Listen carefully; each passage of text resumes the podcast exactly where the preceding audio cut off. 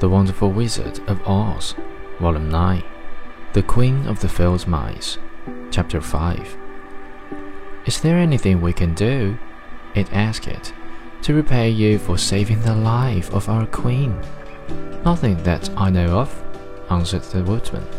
But the scarecrow, who had been trying to think, but could not because his head was stuffed with straw, said quickly, Oh, yes, you can save our friend, the cowardly lion who is asleep in the poppy bed. A lion, cried the little queen. Why, he would eat us all up. Oh no, declared the scarecrow. This lion is a coward. Really? asked the mouse. He says so himself, answered the scarecrow, and he would never hurt anyone who is our friend. If you will help us to save him, I promise that he shall treat you all with kindness.